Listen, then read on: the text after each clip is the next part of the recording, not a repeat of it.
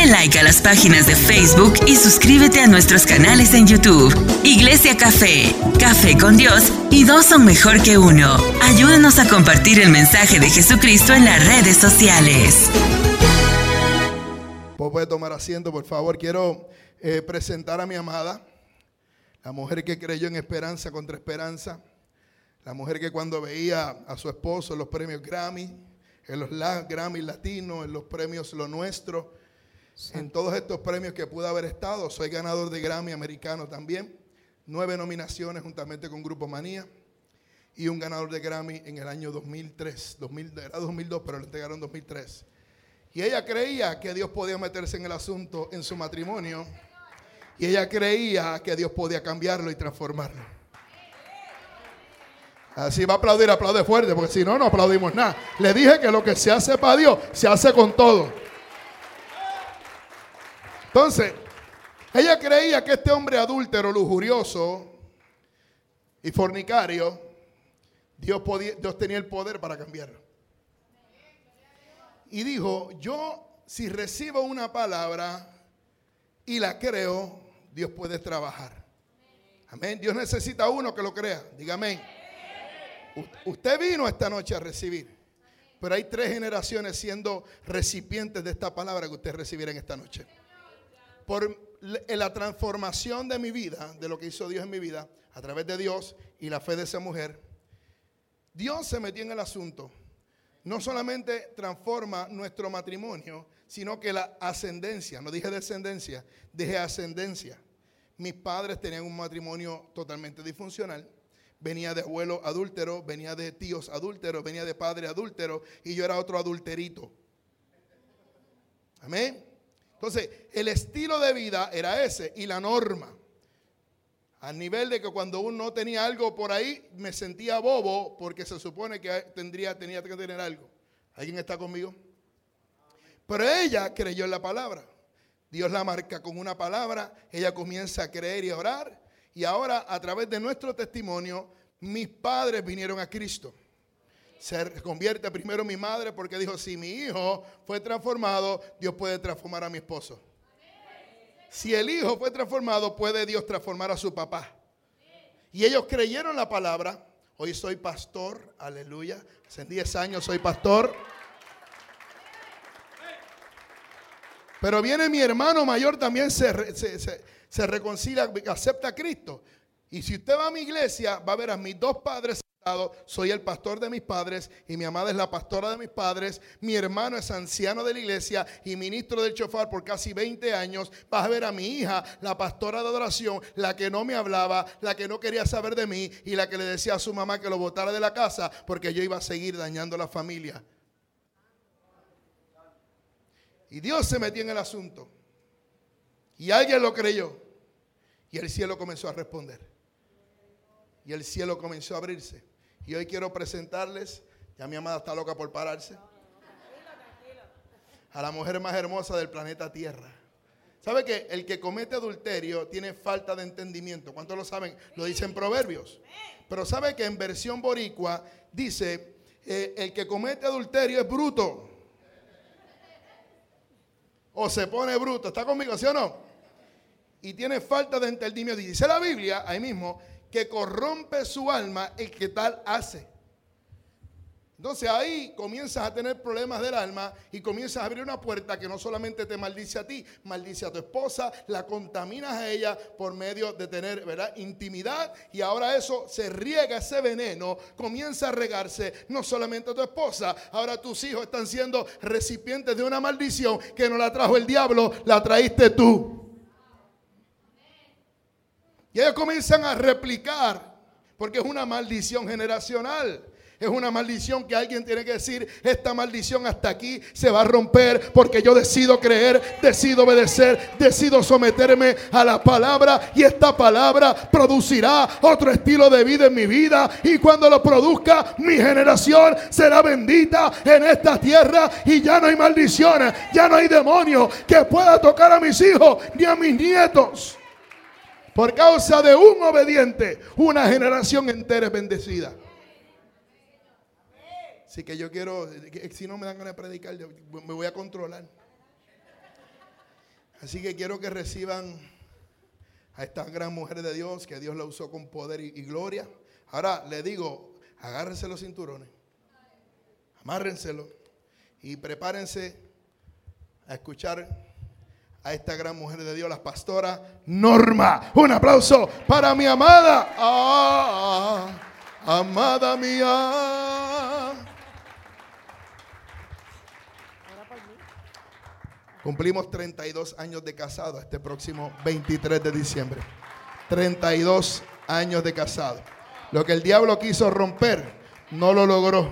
Porque hubo alguien que creyeron una palabra y hoy damos fe. Tenemos tres nietas hermosas que estamos enamorados de nuestras nietas. Cinco añitos, cuatro añitos y dos añitos. Y nuestros hijos. Así que déjame orar. Mi amada me dice siempre cuando va a ministrar, ora por mí. Padre, te adoramos, Señor, en esta noche. Glorificamos tu nombre, Padre eterno. Venimos a este lugar a glorificarte a ti, Señor, y no a nosotros mismos, papá. En el nombre poderoso de Jesús, como autoridad de mi casa, Señor, y como autoridad, Señor, de mi esposa. Yo la bendigo en esta noche, Padre. Declaro que su boca es tu boca, Señor. Que pasa carbón encendido en sus labios para que ella pueda lanzar la palabra y que su lengua es una, es una espada aguda que traspasa el corazón del enemigo, Señor, y trae para, Padre amado, la realidad del cielo a la tierra a través de tu palabra. Padre, yo la bendigo, Señor, y cancelo toda maldición y, y agenda del enemigo en contra de ella, Señor. Úsala con poder porque en esta noche yo la bendigo en el nombre poderoso de Jesús. ¿Cuántos dicen amén? Aleluya. ¿Cuántos vinieron a recibir? ¿Cuántos matrimonios hay acá? Déjame. Levántenme las manitas. Usted va a decir, Señor, hoy yo voy a ser confrontado. Señor, hoy yo voy a ser transformado. Lo que yo creía que estaba bien, delante de ti, Señor, hoy será roto. Porque se comenzará a hacer tu voluntad en mi vida y en mi matrimonio. ¿Sabes que el Señor viene pronto? Yo te voy a, yo, yo vine a hablar del matrimonio, pero yo no puedo hablar del matrimonio sin yo no decirte esta verdad. Nosotros estamos ya a punto de comenzar el último ciclo.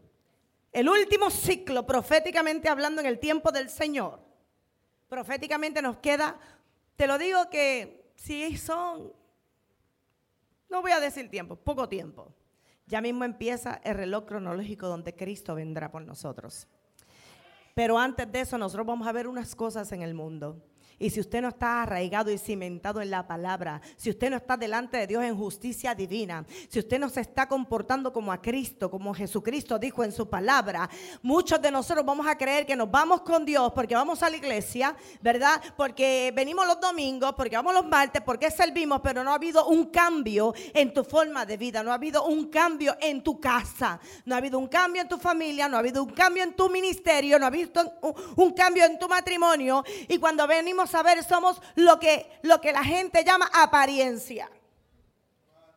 Y el Señor te está diciendo, este es el último tiempo para que tú dejes las apariencias y para que tú realmente te rompas delante de mi presencia y que tú seas un barro, ¿verdad? Moldeable, que yo pueda, ¿verdad? Darle forma según mi palabra. Amén. Te habla esta que está aquí, ¿verdad? Que cuando mi esposo estaba en el mundo, yo era la más brava, yo era iracunda, yo hablaba malo, yo me creía el hombre de la casa. Él venía y yo le, zumbaba con todo, olvídate, te larga. Y brum, pam, pim, pam, Y yo creía que de esa forma, ¿verdad? Yo estaba haciendo algo bien. Y no. En el Señor todo es todo lo contrario. El Señor quiere que tú tengas mansedumbre, que tú tengas fe, que tú tengas templanza, que tú tengas dominio propio, pero sobre todas las cosas que tú seas una mujer y un hombre que sea un testigo de Él aquí en la tierra. Que tú te manifiestes como una hoja escrita con sangre de parte del Señor. Que cuando el Señor te lea desde allá arriba, Él vea un hijo que provoca al Padre porque se comporta como hijo. Amén. Ok, vamos a hablar del matrimonio ahora. El matrimonio, ¿verdad? Es el principio de una vida. Y cuando todos nos casamos, ¿verdad? Al principio, nos casamos bien enamorados, enchulados hasta lo último, olvídate. Eh, hacemos de todo, creemos que ese hombre y esa mujer es lo más maravilloso del mundo. Dios mío, eh, es como el principio de una etapa donde todo es hermoso. Dígame si no. Ese, ese, ese momento de casarnos es especial. Ese momento donde nace ese primer hijo, donde usted se entera que usted va a ser papá. Dime si eso no fue lo más bello que te pasó. Eso fue una alegría y eso fue una loquera. Y. Pero pasan los años, ¿verdad? Y muchos matrimonios comienzan con unas ideas, con unos planes futuros. Yo quiero hacer esto, yo voy a trabajar, yo quiero ser el presidente, yo quiero ser yo no sé qué. Y empieza, pasan los años y al, y al pasar el tiempo se vuelve el trabajo número uno para esa persona. Para otros, los hijos. Para otros, el afán. Y cuando tú vienes a ver aquel sueño que empezó, dice que para que es que yo te quiero tener bien, quiero tener bien a mis hijos, quiero tener una casa, quiero tener que tú tengas todo y no te falte nada, eso es mentira. Simplemente es que tú mismo quieres satisfacer tu ego. Porque cuando te convertiste y cuando empezaste a ganar dinero, comenzaste a echar a un lado a tu familia. Se te olvidó la esposa, comenzaste a echarla a un lado. Se te olvidó que para tú estar bien en lo que tú quieres hacer, tú tienes que ser primero exitoso en tu casa. ¿Y qué pasa? Comienza entonces la lejanía poco a poco. En mi caso, ¿verdad? Voy a hablar un poco de mí y de mi esposo. Yo me casé a los 19 añitos. Mi esposo tenía 18. mi esposo tenía 18, ¿verdad? Y eh, mi esposo, cuando yo me casé con él, era un tomatero, él no era famoso. Él era un tomatero. un tomatero. ¿Y qué pasa? Me caso con él, ¿verdad? Esto era, mi amigo, era, teníamos una relación muy hermosa, era mi amigo, nosotros teníamos mucha comunicación, nos llevábamos muy bien. Pero cuando él estaba trabajando, nos casamos, nace mi primera nena y, y él lo llaman para estar en este grupo que se llamaba Zona Roja. Y él va, ¿verdad? Y él entra de a una, lo ponen a grabar, pero nosotros no sabíamos que en menos de un mes ese iba a ser la orquesta número uno en Puerto Rico. Y ese hombre, que él, claro está, él, cantaba, pero era como un hobby. Ese hombre comienza a cambiar su actitud y comienza a cambiar su forma de ser hacia mi persona. Entonces aquel hombre que era amoroso, tierno, atento, ya no era tan amoroso ya no era tan atento, ¿verdad? Y yo a veces lo llamaba y le decía, mi amor, ¿cómo tú estás? ¿Y qué, qué has qué? Pero ven acá, ¿qué quieres? ¿Para qué tú me estás llamando? Mi amor, ¿por qué tú estás enfogonado? O sea, ya. Ahora, pero lo podía llamar a otra persona. Y él, ay, ¿cómo está, pana? ¿Cómo es? ¿Qué es? Hola, mi amor, que si... Pero lo llamaba yo. Ajá, dime. ¿Qué fue? ¿Qué pasó? ¿Para qué quieres? ¿Para qué me, para qué me estás llamando? Y comienza hasta en la forma de hablar y de tú contestar el teléfono. Tú comienzas a saber cómo esa pareja se ha distanciado. Hasta la forma que tú le contestas a tu pareja por teléfono. Así estaba él. Ya cuando yo lo llamaba, yo era una molestia. Ya yo no era su esposa, ya yo era una molestia. Cuando yo sé que lo estoy esperando para darle comida, para ver cómo él está, ¿verdad? Pero no, al yo llamarlo ya era una molestia. ¿Qué pasa? Vienen los hijos y cuando vienen los hijos, entonces nosotras nos entrenamos con nuestros hijos. Y empezamos a atender más a nuestros hijos que a nuestros esposos. Y creemos que los hijos son todo, son más importantes que el esposo. No, porque él es mi hijo, porque él salió de mi vientre, lo parí yo y él es mío. No, no, es que tú estás, tú estás al revés de las escrituras. Tu esposo es primero. Pero vamos por ahí después. Pasa el tiempo, ¿verdad? Y aquel hombre que era bueno, amoroso, ¿verdad? Y que siempre estaba conmigo, comienza a mentirme. El matrimonio se casa, ¿verdad? Nosotros todos nos casamos confiando, diga confiando. La confianza es lo primordial en un matrimonio. Pero ¿qué pasa? Cuando empiezan a suceder solamente una sola cosa, que tú hagas, que tú dañas esa confianza, ya, ya, hay, ya hay algo que lo único que lo puede arreglar se llama Cristo. ¿Por qué? Porque cuando, cuando hace uno de los dos hace algo que rompe esa confianza, ya después esa otra persona va a estar a la defensiva. Ya no va a estar tan tranquila cuando tú sales de tu casa. Ya no va a estar tan tranquila que antes sonaba el teléfono y a ella no le importaba o a él no le importaba. No, no, no. Cuando tú faltas a esa confianza, esa persona después va a ser un martirio para tu vida. ¿Por qué? Porque cuando esa persona no está segura, la seguridad la mataste tú. Y como la mataste tú, entonces ahora vas a tener a otra esposa, no a la que tenías. Ahora nació otra diferente. La que siempre va a estar pendiente al teléfono. O la que siempre va a estar mirando qué hiciste. O por qué llegaste tarde. Y en dónde tú estás. Y con quién tú estás. ¿Pero por qué? ¿Qué pasó que dañó el matrimonio? ¿Qué hiciste que se rompió la confianza? Porque todas las cosas que pasan en un matrimonio siempre hay un porqué. Pero la gente no quiere dar la cara ni la frente de, las consecuencias que tú hiciste. ¿Ve? Entonces cuando pasan las cosas dicen, no, porque tú. Y señalan al otro. No, no, no, eres tú. Lo primero en un matrimonio es que nosotros tenemos que aceptar cuando nosotros somos los culpables. Cuando nosotros hemos hecho algo que nosotros hemos hecho algo que ha roto esa confianza. Aceptación. Transparencia. Amén. Seguimos. Ya me voy con la palabra. Cuando llegaba tarde en las noches. Cuando solamente llegaba a la casa, yo, mire, yo estoy dándole cosas que arruinaron mi matrimonio y que yo sé que pasa en las casas de muchos de los cristianos. Mi esposo llegaba de la calle y él en vez de decirme, dame un besito y decirme, mi amor, ¿cómo estás? ¿Qué pasó? ¿Cómo ha estado el día? Como él venía de la calle, pues él venía rápido. ¿Qué, hiciste de comer? ¿Qué comida? ¿Hay comida? ¿Qué hiciste? Dame comida. Bueno, pero por lo menos pregúntame cómo yo estoy, ¿sabes? Que cómo pasa el día. Habla conmigo. Dame un besito, que sea. Se sentaba.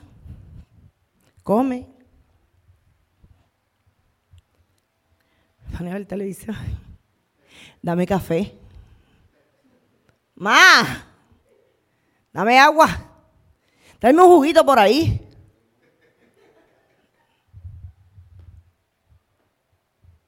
Un día yo venía y me senté al lado de mi esposo y me le quedé mirando. Y cuando me le quedé mirando, él me dijo,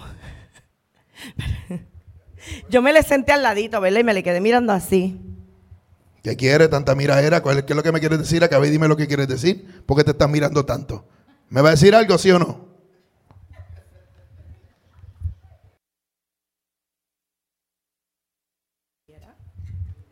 Que él me viera. Yo no soy tu sirvienta. Yo soy tu esposa. La gente dice, los hombres especialmente, he dado consejería a Ay, es que ella no es, ella no es cariñosa, que ella no llega. ¿Y de cuándo acá la palabra dice que yo tengo que ser cariñosa? Ese rol te toca a ti, no me toca a mí. Y todo siempre la mujer. No, ser responsable del rol que a ti te toca. La palabra dice, el hombre ame a su esposa. Hombre cuide a su esposa. Hombre ame a su esposa. Hombre, hombre, hombre. Nosotras, ¿sabes qué? Yo le digo a mi esposo, ¿sabes por qué yo te amo? Yo te cuido. Porque yo te llamo, porque yo te hago comida, porque yo te lavo la ropa, porque yo te amo. Porque yo te honro cuando yo lo hago. Porque tú ves mi amor cuando yo te atiendo. Pero yo no soy tu sirvienta. Quítate eso de la cabeza. Yo lo hago porque te amo y porque lo quiero hacer. Ahora, ¿dónde está tu responsabilidad como esposo? ¿Qué se supone que tú hagas? Cuando nosotros en el matrimonio sabemos el rol de cada uno y lo trabajamos, esto yo lo aprendí. Mira, yo te voy a ser clara. Mi esposo me fue a mí infiel por 10 años con la misma mujer. en ese libro, yo pongo todo, se llama Penina. Y esa mujer a mí me hizo la vida imposible por 10 años y más me la hizo él. El amor que triunfa. Y cuando Reinaldo entró a, la música y empezó estos cambios, él empezó a denigrarme a mí como persona. Y empezó a ver todos los defectos que yo no tenía, ¿verdad? Cuando él empezó a tener esta relación con esta mujer. Y era, era tan, tan, tan fácil para él denigrarme como persona. Decirme que ya yo lo atrasaba a él, que ya yo no era la misma persona, que fue un error para él haberse casado conmigo, que ya él y yo no estábamos a la par porque él era un hombre famoso y yo era una jibara del campo. Que yo atrasaba, lo atrasaba a él como persona. Diez años, se llama Penina. Fueron 10 años que yo luché, luché y luché por mi matrimonio. Pero voy ahora, voy ahora a lo que les quiero decir. Muchos de nosotros queremos la bendición del Señor, ¿verdad que sí? ¿Cuántos se casaron por la iglesia? Otros están ahí, ahí, ¿verdad? No se han casado, pero eso viene. Amén. Yo declaro que desde hoy el que no se ha casado va a venir a los pies de Cristo y se van a casar, van a hacer voto delante del Señor. Amén. ¿Qué pasa? Yo te voy a enseñar algo. Dice la palabra del Señor en números 32. Cuando alguno hiciere voto a Jehová o hiciere juramento ligando su alma con obligación, no quebrantará su palabra ni hará conforme y hará conforme a todo lo que salió de su boca, así lo hará. ¿Qué pasa en números 32? El Señor dice, si tú haces un voto conmigo, tú tienes que cumplir lo que tú el voto que tú hiciste. Y ahora yo te voy a explicar por qué el Señor te exige que tú cumplas ese voto. Vámonos a, voy aquí. Mm. Malaquías 2.10. ¿No tenemos todos un mismo Padre? ¿No nos ha creado mismo Dios? ¿Por qué pues nos portamos desleales el uno con el otro, profanando el pacto? ¿Qué hicimos? Profanar el pacto que hicimos delante de Dios. Pero miren esto que profundo. Mira esto. Profanando el pacto. Mas diréis, ¿por qué Jehová? ¿Por qué? ¿Por qué tú dices que hemos profanado? Dice, porque Jehová ha atestiguado entre ti y la mujer de tu juventud, cual la cual ha sido desleal, siendo ella tu compañera y la mujer de tu pacto. No hizo el uno habiendo en él abundancia de espíritu. ¿Y por qué hizo uno? Porque estaba buscando una descendencia para Dios. Guardaos pues en vuestro espíritu y no seas desleal con la mujer de tu juventud. O sea, mira esto. Cuando yo necesito que, vente María y Joselito, yo voy a mostrar esto tan fácilmente para que ustedes lo puedan entender. Cuando usted viene delante del Señor a hacer un pacto, usted dice, no, yo quiero que me casen por la iglesia. ¿Verdad que sí? Ay, yo quiero la bendición de Dios. ¿Verdad que sí? Cuando usted viene buscando la bendición del Señor, cuando usted se para aquí en la iglesia a buscar, ¿verdad? Que Dios lo bendiga, mira lo que el Señor hace. Tú estás en mi casa y tú me estás haciendo, tú quieres que yo te bendiga, pues tú tienes que hacer un pacto conmigo. Por eso dice, ¿por qué profanaste el pacto que hiciste con la mujer de tu juventud? Mira esto. Cuando el Señor te dice, cuando tú le dices al Señor, esos son los votos. Yo, Joselito, prometo amarte, quererte, cuidarte, la alegría, la tristeza, la enfermedad, serte fiel toda mi vida el último día. ¿Tú sabes qué? Usted no se lo está diciendo a ella.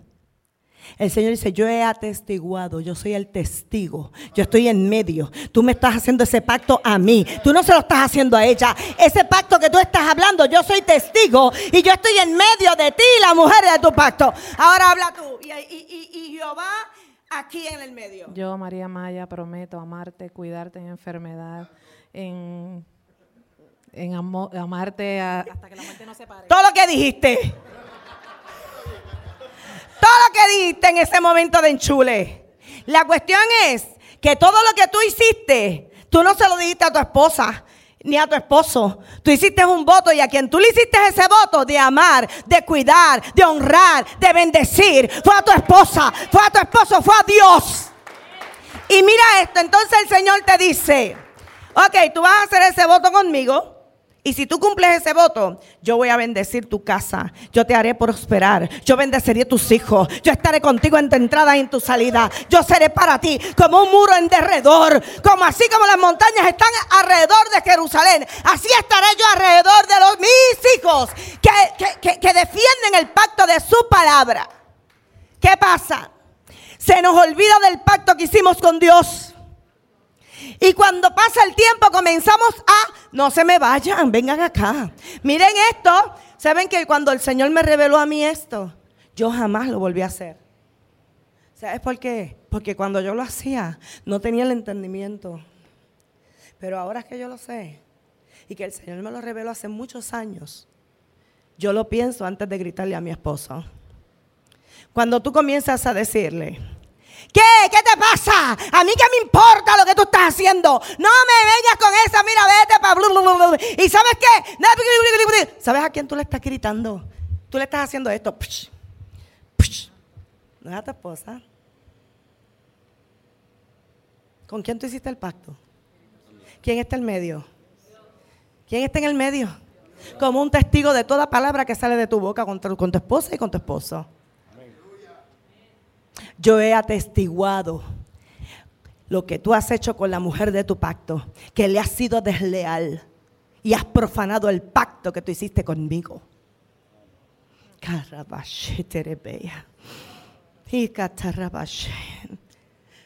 Cuando yo pienso, cuando yo, ¿quién, ¿quién, no tiene cositas con el esposo? Mire, todos. Pero antes de hablar, por más enojada que yo esté, ¿Quién está al frente mío? Siempre, siempre. Él va a estar entre ti y la mujer de tu juventud.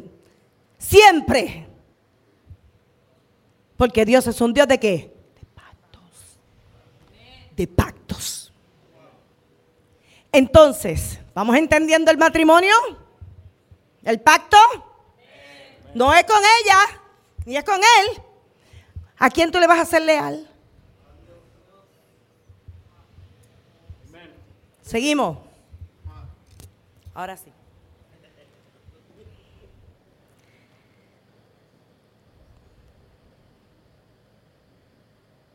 ¿Qué es de deslealtad? La persona dice, ahí dice, porque tú has sido desleal con la mujer. Una persona desleal es aquella que no actúa correctamente, no respeta los sentimientos, es, e, e, e, es deshonesto, no guarda la fidelidad, no es amable. Por eso Dios dice, tú profanaste el pacto. ¿Por qué? Porque el Señor le ha dado al hombre unas instrucciones de cómo tratar a la mujer. Pero a nosotras nos ha dado una instrucción, sométete. Ahora voy a hablar un poquito de la mujer. Porque hay que estar, mira, 50-50. ¿Qué pasa? El hombre puede cometer mil errores, pero la mujer, la mujer eh, se cree eh, que ella se manda. La mujer por sí trae en sí misma un espíritu de libertinaje. No, a mí el hombre a mí no me va a mandar, olvídate de eso, ¿qué? Eh, Él y yo somos iguales delante de Dios. Nadie está diciendo que no son iguales. Estamos diciendo que a Dios le puso a Dios, a Dios le puso al hombre unas funciones y a las mujeres le puso otras. Entonces Dios, mira lo único que le dice a la mujer, lo único, sométete. ¿Por qué tú crees que Dios nos dijo sométete? Ah, pero yo te lo voy a explicar bien, bien, bien, así como te, te, te expliqué lo del pacto, ¿verdad? Así yo te voy a explicar por qué nosotras somos así rebeldes. Cuando estaba Eva en el jardín, Dios saca a Eva de la costilla de Adán, ¿verdad? Y ella arranca por ahí para abajo, mira, uh, uh, uh, con la serpiente. Y se va bien lejos de Adán. Bien lejos. Y viene la serpiente porque estaba lejos. Y empieza a zarandearla. Y le dice, no, chacho. Todo lo que le dijo Dios, ella lo tergiversó la serpiente. Dice, ¿qué? ¿Qué, qué, qué? No es que te vas a morir, es que van a ser abiertos tus ojos hacia el diablo. El diablo te dice, pégasela a tu esposa, olvídate, si después ya te perdona. Ella es cristiana. No voy a decir más nada. ¿Qué pasa? Que viene Eva y se, se va. Viene Satanás, la zarandea. ¿Verdad? Pero no es que solamente la zarandea, sino que le quita el aliento. Le quita lo único que ella tenía. Lo único que ella tenía, la comunión con Dios.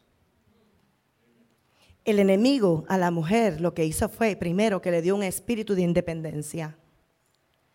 Y segundo, Eva no, no le hizo caso ni a Dios, no respetó a Dios, ni tampoco respetó a su esposo. Ok, entonces todas nosotras venimos con esa simiente dentro. Todas nosotras nacimos de un pecado. ¿Verdad que sí? ¿Sabes la única forma que tú puedes ser revertido? Todavía hay mujeres en la iglesia que dicen que son de Cristo, líderes en la iglesia, y todavía en las casas se creen que ellas son las que mandan. Tienen un espíritu de libertinaje, de, de rebelión, se creen que mandan y olvídate, delante del marido son una cosa y detrás son otra. Por eso la mujer tiene que estar bien llena del Espíritu Santo. Porque el Espíritu Santo es lo único que te va a dar a ti la revelación de tu poder someterte a tu esposo. Y no es someterte a un esposo, es someterte a la palabra de Dios. Cuando tú veas la palabra de Dios, hombre, hombre, mira esto. Cuando tú hagas todo lo que dice la palabra de Dios, tú no vas a pensar que tú le estás... Hay hombres, ¿verdad? Que por su cultura piensan, ah, pero si yo empiezo a ser muy chulo con ella, después ella me va a pisotear, va a pensar que yo soy un monigote, o voy a pensar que yo soy débil, o, o- o va a pensar que yo no soy el hombre de la casa. Eso es mentira del diablo.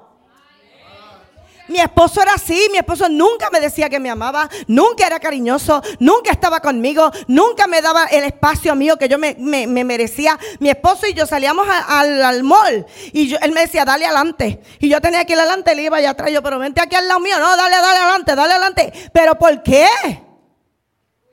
¿Por qué yo tengo que ir adelante? Si dice la palabra que yo soy la ayuda idónea y tú tienes que estar al lado mío. Cuando tú te vas al frente, tú estás diciendo, a mí tú no me importa. Tú sabes, mi esposo se pasaba mirando cuánta mujer había. No me importa, dale para adelante, no quiero que me vean contigo. Y yo me sentía como desprotegida. No me sentía amada. Dice la palabra del Señor en Proverbios, esté al tanto del cuidado de tu, de tu rebaño. Cuando el hombre deja suelta así a la esposa, mira, el corazón de una mujer se quebranta se siente sola, se siente no amada, no cuidada. Pero cuando usted coge la mano de su esposa, ven aquí mi amor, cuando usted coge la mano de su esposa, mi esposo antes no lo hacía, pero cuando nosotros, eh, eh, Dios nos dio la revelación de toda la palabra en el matrimonio, mi esposo siempre, siempre, siempre estamos así. ¿Por qué? Porque ahí es donde le está diciendo a Satanás, ella es mi esposa, yo la. Y la realidad, hablando de la realidad para los hombres, se hace difícil. eh, y como que hace, es más, y decirle te amo. Y, y, y, y, y- y tanta cosa, mira, vete, tú sabes que tú eres mi esposa, dame quieto. ¿Entiendes? Pero ¿qué sucede? Habían áreas que producían vacíos en ella y que yo era responsable de llenar esos vacíos. Amén. Así que después aprendí agarrarle la, la- mano a la amada, estar con ella ahí, venga, porque tienen su macharrán ahí. Y me dediqué ahora a no ser el Superman de otra mujer, ser el Superman de mi esposa. ¿Alguien está conmigo? ¿Y a, cuántos hombres acá le cuesta cuando van a la tienda eh, eh, esperar ahí que se, se mida la ropa y busque para aquí y busque para allá? Se reprenda Señor, reprenda arroz. Pero mira, la realidad es que a mí me, me, me hendía la paciencia, ¿ves? Me molestaba estar ahí. Pero para ella es importante.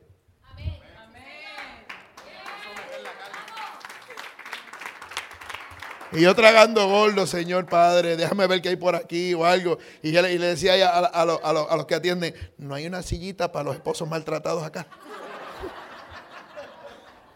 ¿Hay quien está conmigo, sí o no? Pero cuando se mide la ropa, me dice, mi amor, ¿cómo me queda? Y qué mejor eh, opinión que la de su amado, que esté con ella y le diga, amada, te ves, mire, mm, te ves de show. ¡Au! ¡Au! ¡Aú! Y no te pongas muy chula porque esta noche puede salir el ¡Aú! ¡Aú! ¿Alguien está conmigo, sí o no?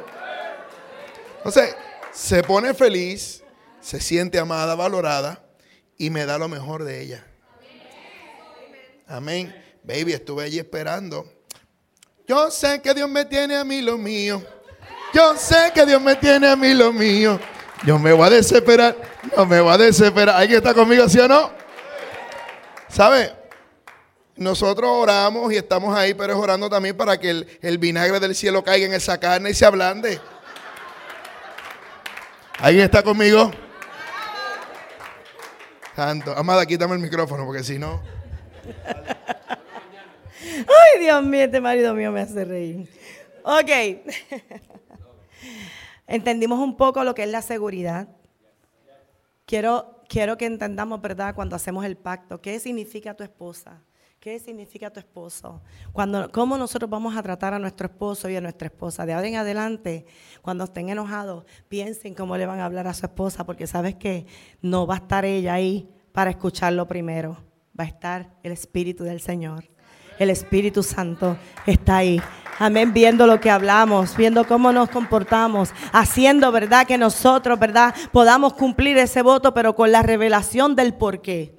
Si nosotros no entendiéramos, ¿verdad? Y si nadie nos diera la revelación del por qué tenemos que ser, ¿verdad? Esto, eh, ¿cómo te hablo?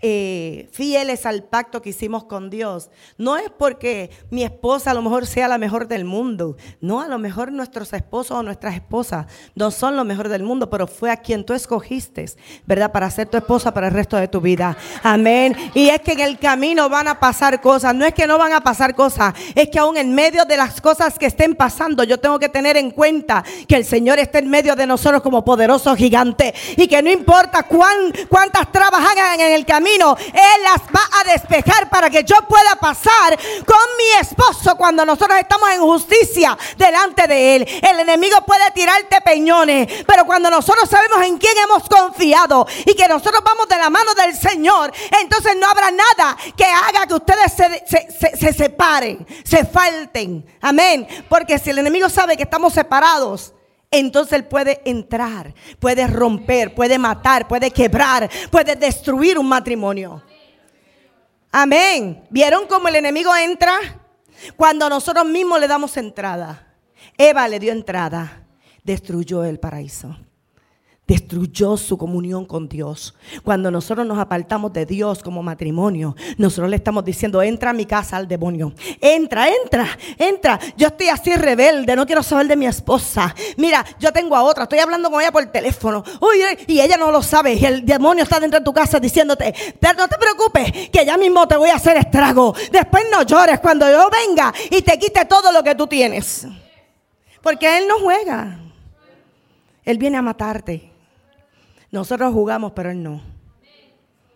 Y más ahora que estamos en el último tiempo. Vamos con el segundo. Vamos a hablar de rechazo.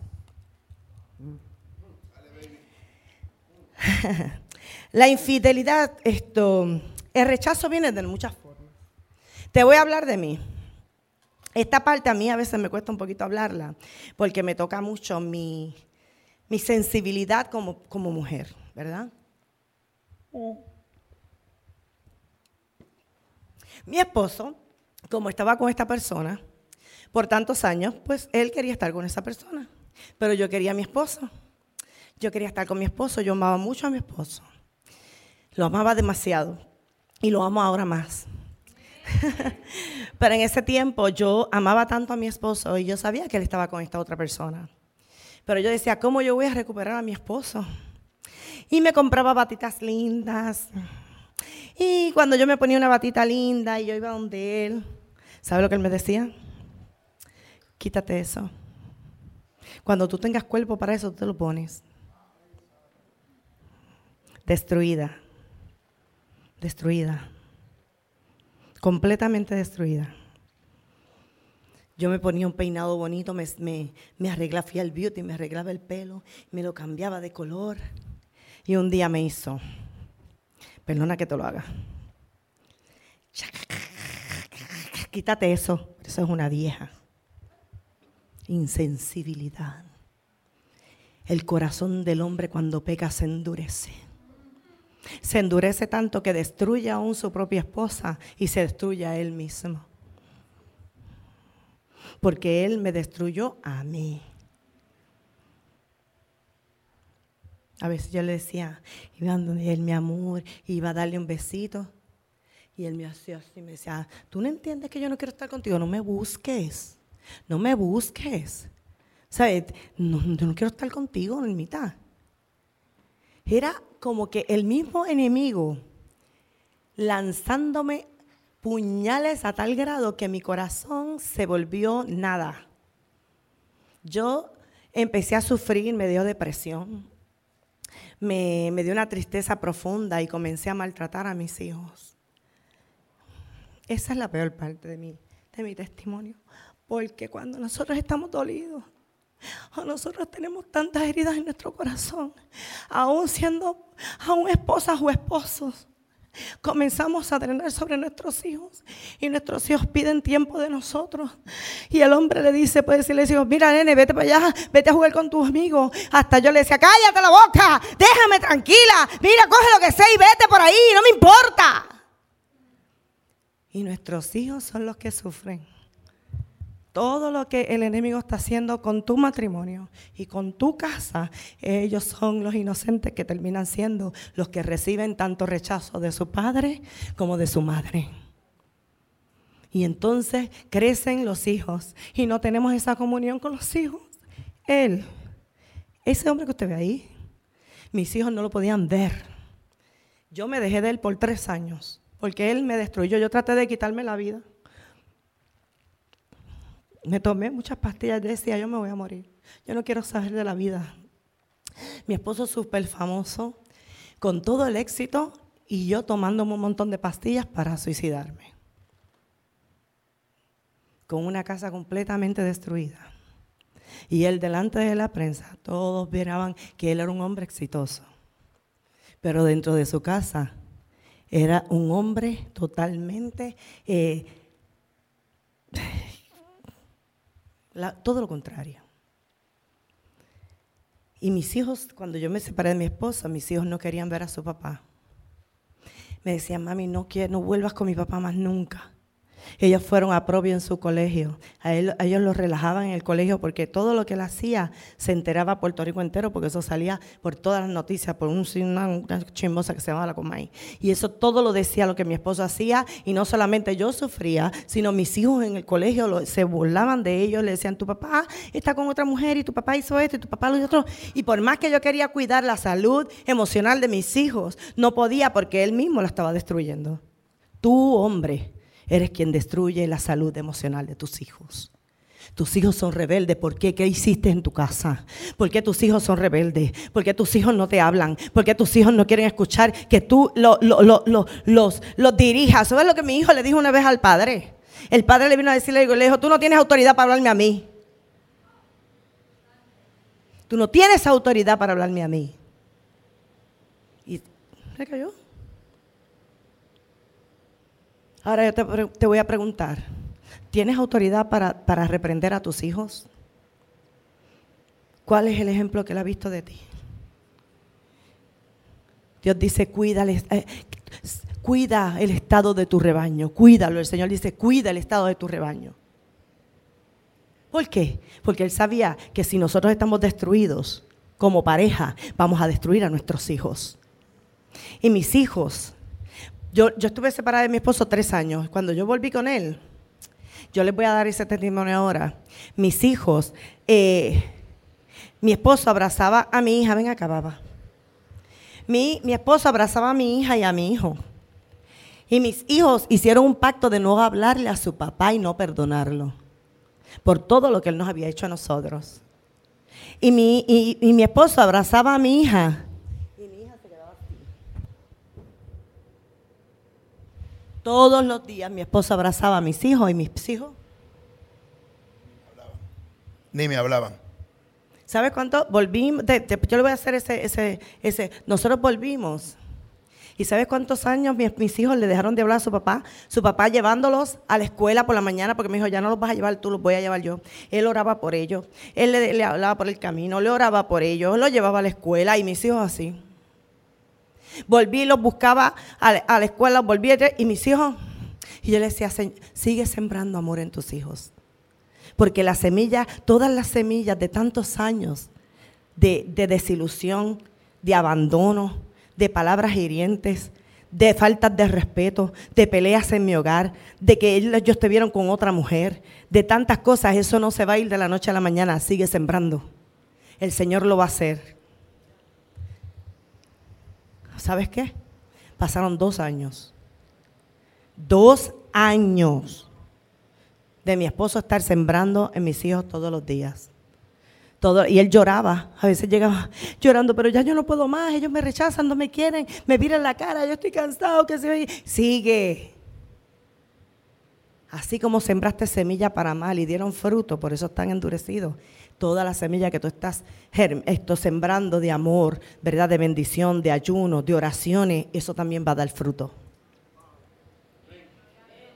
Está de ti tú ganarte a tus hijos. Está de ti tú volver otra vez a restaurar todo no está perdido. Dios vino a dar esperanza. Dice, yo restauraré los escombros de muchas generaciones. Yo el Señor te dice, yo entro y yo restauro. Yo entro y yo hago todo nuevo. Yo hago y yo arranco lo viejo y pongo lo nuevo. Yo, yo, yo. Pero es a través de la palabra de Dios. Y del testimonio tuyo cuando ejerces la palabra. Cuando comienzas a accionar de acuerdo a lo que la palabra dice. Cuando somos obedientes a Él. Y sabes qué? Voy a ir a, lo que iba, de rechazo. Eh, ok.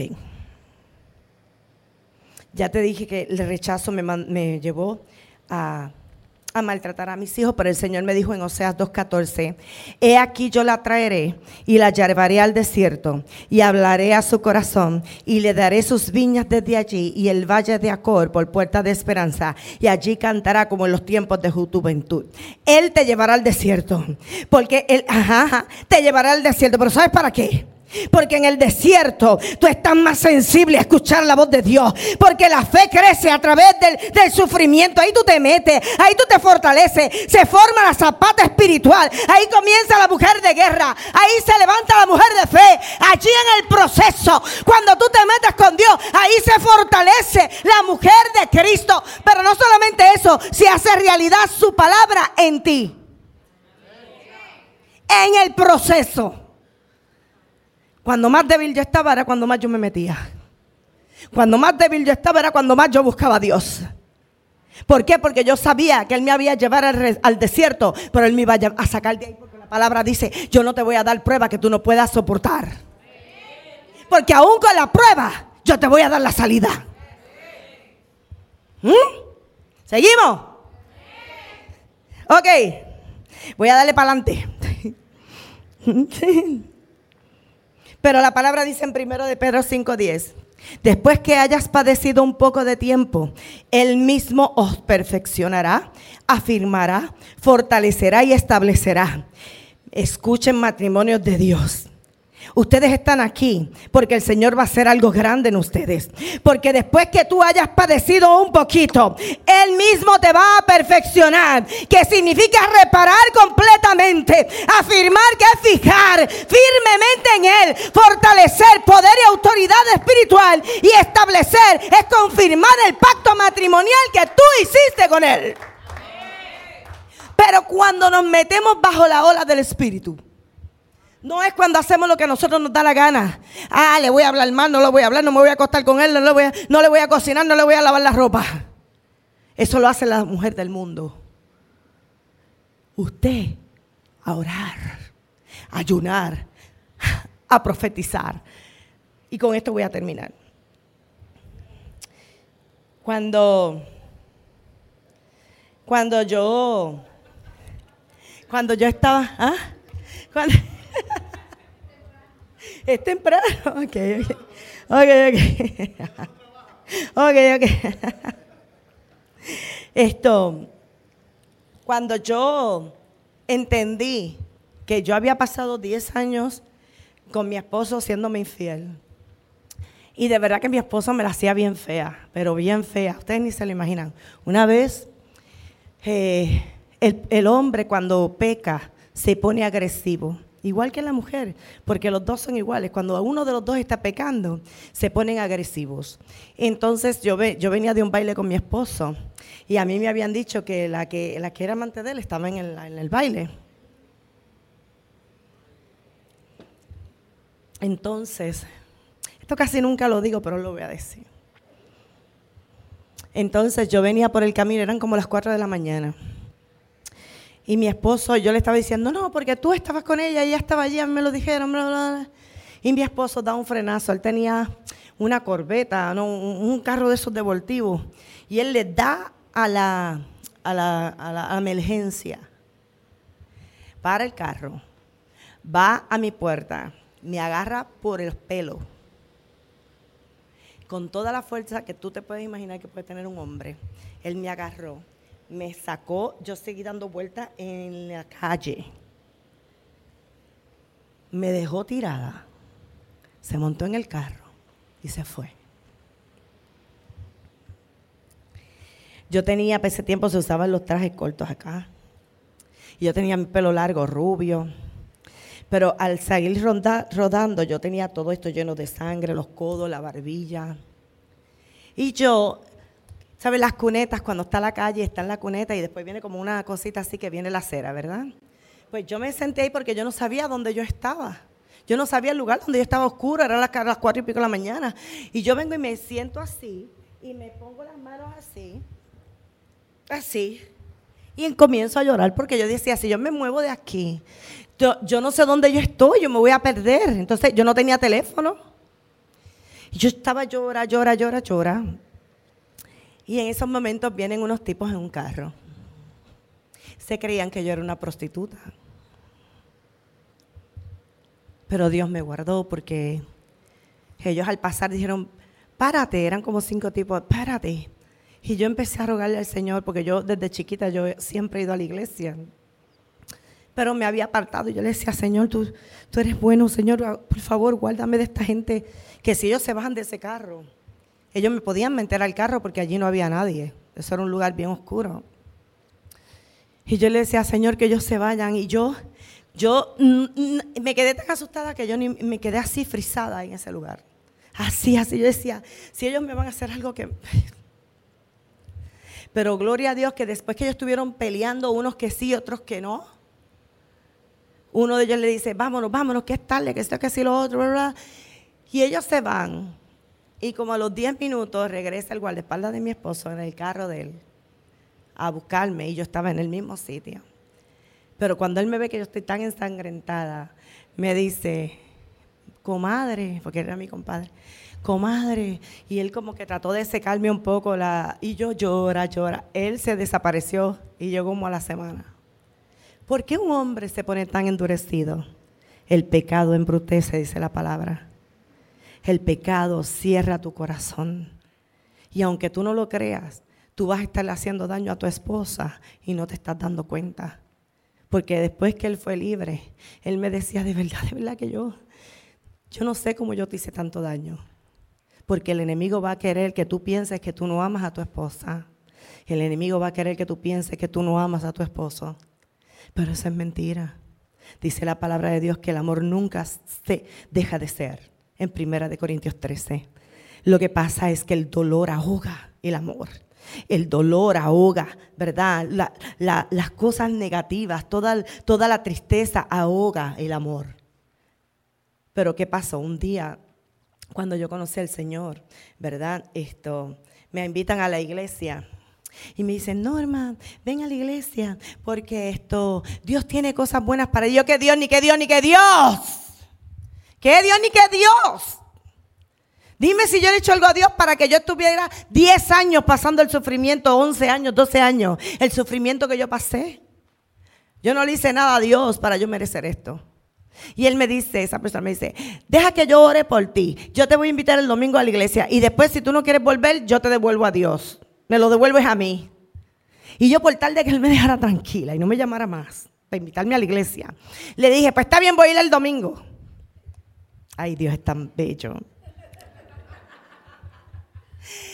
¿Y qué pasa? Yo voy a ir que regañadientes. Pero cuando yo, piso el parking, a mí el corazón empezó a... Cuando yo llegué a la iglesia me sientan así al frente. Y yo, pero ¿por qué no me sientan atrás? Bendito sea el Señor, al frente. Y yo empiezo llora y llora y llora y llora y decía al Señor, Señor, sana mi corazón. Yo no quería ni que Él me devolviera a mi esposo, yo quería que Él sanara mi corazón porque yo estaba destruida. Yo era una mujer que ya yo, dentro de mí, yo no valía nada. Yo era una mujer que yo me sentía eh, eh, como fracasada. Con un hombre que era fa- famosísimo, pero me había destruido a mí, a mí, a mis hijos. Y, y, y de momento yo estoy así metida con el Señor ahí orando. Y, yo- y vienen y me ponen al chico este, me lo ponen una silla más para allá. Y cuando yo miro los zapatos nada más, que yo veo al chico, lo invitaron a él también. Pero cuando él lo llevan, él tampoco sabía que me habían invitado a mí. Entonces le dice a él, si me vas a sentar ahí, cuida, ponme al lado porque esa mujer está tan enfocada que es capaz de romperme la cara. Aquí mismo. Y vienen y lo ponen una silla más para allá. Pero cuando yo veo que él está ahí, claro está que dije, pero ¿qué diantres hace este aquí? Pero yo dije, este a mí no me va a quitar el único lugar y la única persona que me puede a sanar. No te voy a dejar que tú me quites este, esta bendición. Y comencé ahí a meterme con Dios, pero de momento la pastora viene y se para así al frente de nosotros y nos dice, el Señor les dice que Dios va a restaurar su matrimonio, ustedes van a ser pastores y van a ir a las naciones a hablar del matrimonio. Ajá, no, no, no te creas, que yo vine y yo me le eché a reír a la pastora en la cara y yo dije, pero esta mujer está bien loca. Ella no sabe que esto es un demonio y yo soy otra. Yo dije, esta está más tostada que una caja de conflay. No, no, no, no, no, se fue, se perdió la chaveta la pastora. Se emocionó que nosotros estuviéramos ahí. El enemigo, no le crea. La palabra salió de Dios. Pero cuando nosotros somos bien pecadores y estamos tan lejos de Dios, nosotros no podemos a- aceptar todo lo bueno que Él tiene para nosotros. Pero ¿qué pasa? Yo me enamoré de Dios y volví a la otra semana. Y dije, yo voy a volver, pero Él no. Y ese día había un, un- invitado y, y me sentaron atrás, allá atrás, yo estaba allá atrás. Y yo estaba ahí oyendo al pastor de Venezuela y, se llamaba Carusi. Y él viene y dice, aquella mujer de allá atrás, dale conmigo, mi cosa no boleto. Aquella mujer de allá atrás. Y yo me hacía la loca. Yo así. A, a tú, la de la que sí, así, así. Y yo, me dice, el Señor te dice que tú y tu esposo son, Dios va a restaurar tu matrimonio. Y ustedes van a ir a las naciones, los veo corriendo a las naciones, ministrando matrimonio, saldrán, dando consejería. Eh, yo le dije, yo dije, ¿qué? Yo mira, esa palabra a mí se me metió en el espíritu. Y la palabra de Dios dice, escribe la visión en tabla y corre hacia ella. Porque aunque se tardara un poco de tiempo, sin duda vendrá. Yo tomé esa palabra, la escribí en las tablas de mi espíritu y yo dije, yo corro hacia ella. Si tú lo dijiste, yo lo creo. Si tú dijiste que yo soy pastora, entonces yo voy a hacer que eso pase. ¿Qué pasó? Ay, ay, ay, ay, ay. Me meto a la iglesia. Lunes, martes, miércoles, jueves, viernes. y mientras mi esposo estaba allá en Egipto, yo estaba, mira, en la casa de papá. Y él en Egipto, y yo le decía, a Faraón le queda poco tiempo. Y un día él estaba, él estaba así, y me dijo, te voy a llevar los dineros de los niños. Y yo le dije, me dijo, te espero en un barbecue ahí, yo no sé ni de pollo. Y yo voy para allá.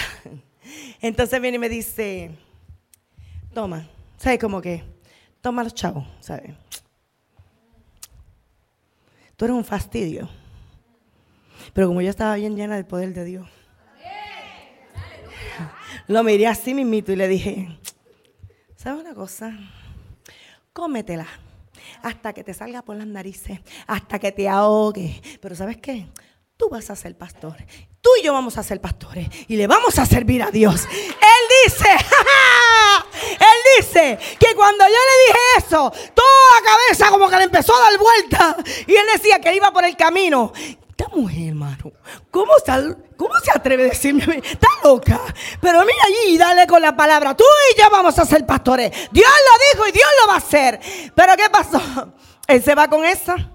Y yo empiezo a ayunar. ¿Cuántos conocen el ayuno?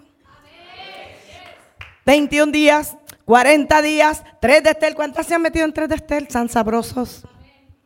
3 de Estel sin nadita, 3 días sin nadita, ni agua ni nada. Padre, suéltalo de las garras de esta Jezabel. Suéltalo, Señor, de esta garra de Jezabel, porque Él es mío.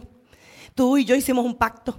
Así que yo estoy haciendo las cosas en justicia. Yo estoy creyendo en tu palabra. Yo estoy corriendo. Yo me estoy metiendo, mira, en tu palabra en lo profundo para que tú le des vida a lo que está muerto. ¿Qué pasa? Que un día yo estoy así, y yo vine, ahora sí voy a terminar. Un día estoy así. ¡Uy! ¡Ven mañana se trabaja! ¡Uy! Mira. ¿Verdad que sí? Ya. Basta, ya me estoy ahogando mucho con esto. Dame un break, mañana me dan más. Porque ya estoy un poquito lleno.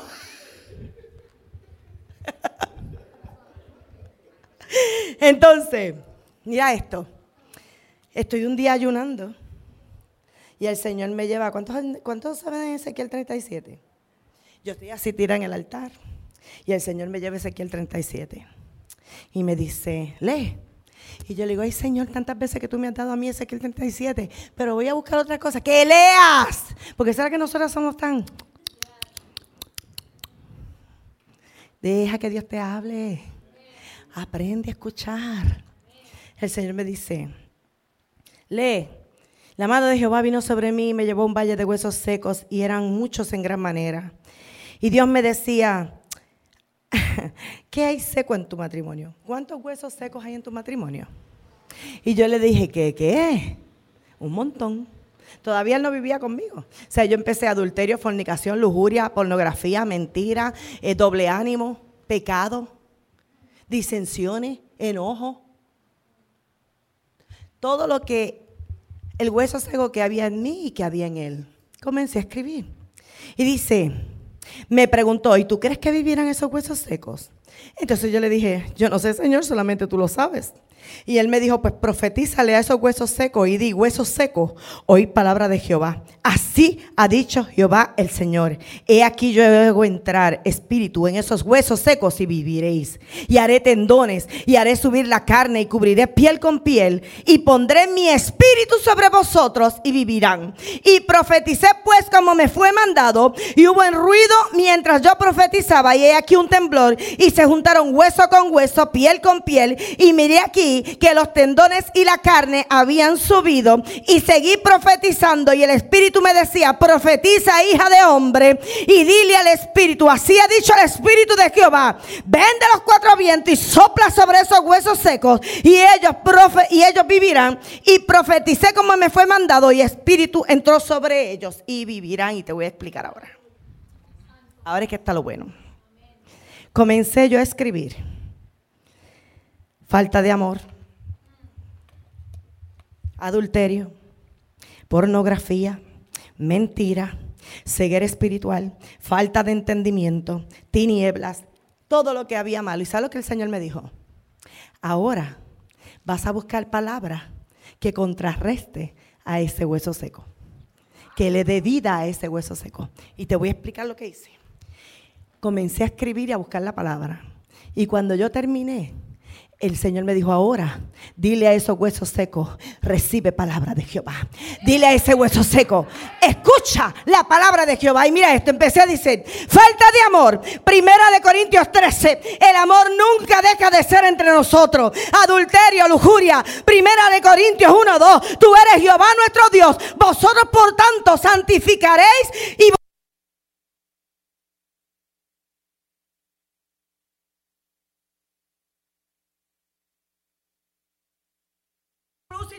y estas nos guiarán. Ceguera espiritual. Unge nuestros ojos con colirio para que veamos. Segunda de Reyes 6, 17. Te ruego, oh Dios, que abras nuestros ojos para que nosotros veamos. Y Jehová abrió los ojos. Falta de entendimiento. Primera de Reyes 3, 9. Da pues a tus siervos corazón entendido para juzgar y discernir entre lo bueno y lo malo. Tinieblas. Lámpara es tu palabra y lumbrera nuestro camino. Mentira, envía tu luz y tu verdad y ellas nos guiarán.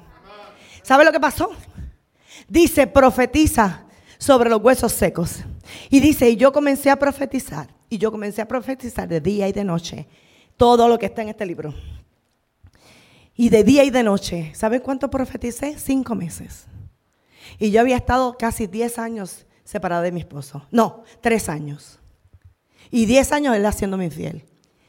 ¿Sabe lo que pasó? Yo decía, wow, y estoy profetizando. Y decía, pero hubo un estruendo en los cielos.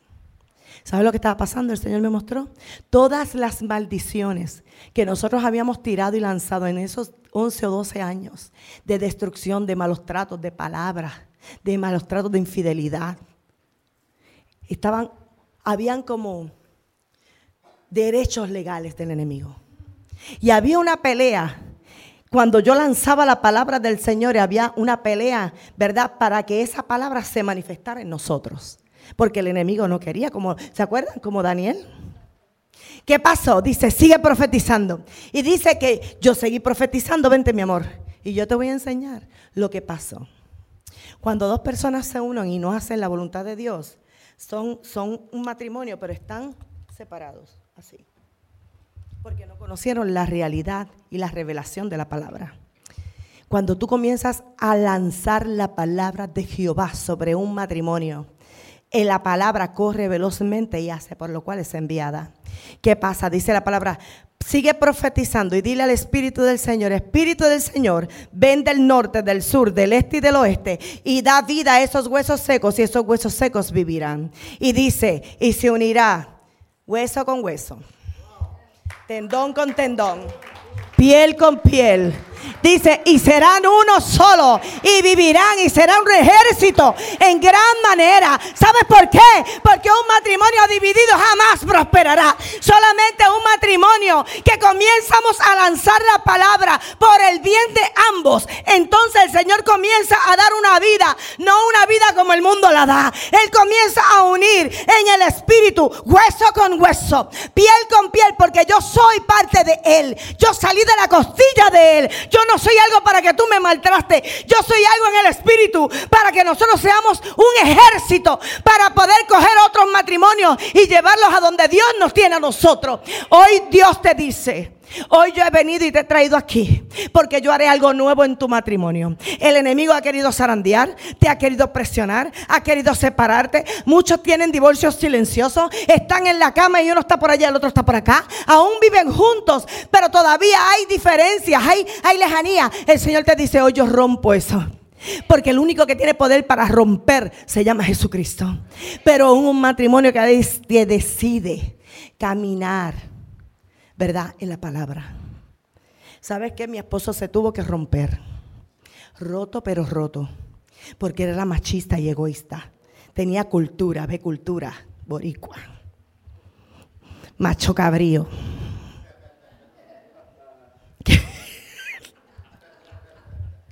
¿Y qué pasa? Cuando él comenzó a hacer la voluntad de Dios, ¿sabes que a él no le gustaba cogerme la mano?